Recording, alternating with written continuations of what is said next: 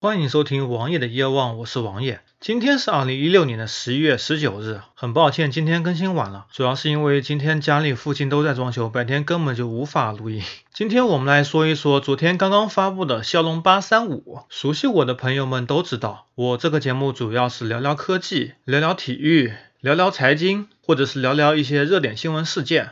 这几天新闻事件还是比较少的，除了林丹的出轨可能引起比较大的轰动，但是这个话题我并不想说的太多，还是来说说看昨天高通联合三星发布的骁龙八三五吧。我们都知道上一代的骁龙 CPU 的旗舰是骁龙八二零和骁龙八幺幺。它们都是采用了十四纳米的工艺，而本次发布的骁龙八三五并没有采用骁龙八三零的命名方法，而是多了个五。多了个五是什么意思呢？这我也不知道。骁龙八三五采用了十纳米的工艺，是三星代工的，也就是说，三星在它明年上半年的旗舰 S 八上将会首发这颗 CPU。众所周知，十纳米的工艺比十四纳米提升了非常多。毕竟十的平方等于一百，十四的平方等于一百九十六，所以这颗骁龙八三五的面积比之前的骁龙八二零和骁龙八二幺小了百分之三十。官方宣称的执行速度提升了百分之二十七。如果只提升了百分之二十七的话，那么骁龙八三五应该也是一颗四核的 CPU，而不是之前流传中所说的八核。熟悉我的朋友们都知道，我一直的观点都是四核的 CPU 是足够用了，八核完全是鸡肋。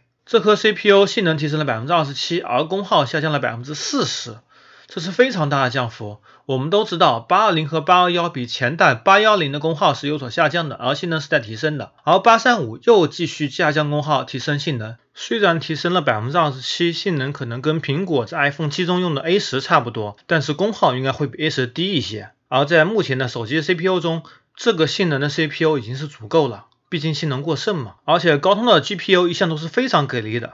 同时发布的还有高通的 Quick Charge 4.0，高通的快充4.0技术加入了 Dual Charge 技术，相对于 QC 3.0来说，充电速度提升百分之二十，效率提升百分之三十。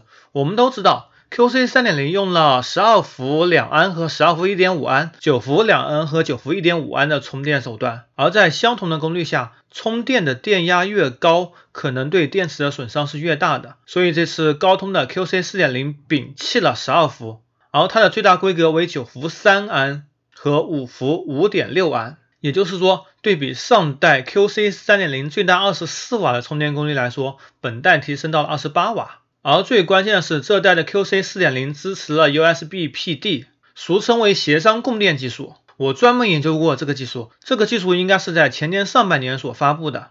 USB PD 技术可以达到最高100瓦的功率，同时它兼容了苹果的 Thunderbolt 和 DP 技术，同时 PCIe 也可以承载在 USB PD 技术中，这是非常好的一个技术突破。以苹果最新的 MacBook Air 为例。它只提供了一个 Type C 接口，在这个 Type C 上，我们可以输出视频，可以充电，可以扩展设备。USB 的 Type C 将会更加万能，而此 Type C 可以提供最大十 GB 每秒的传输速度，可以传输 8K 高清视频，非常牛逼。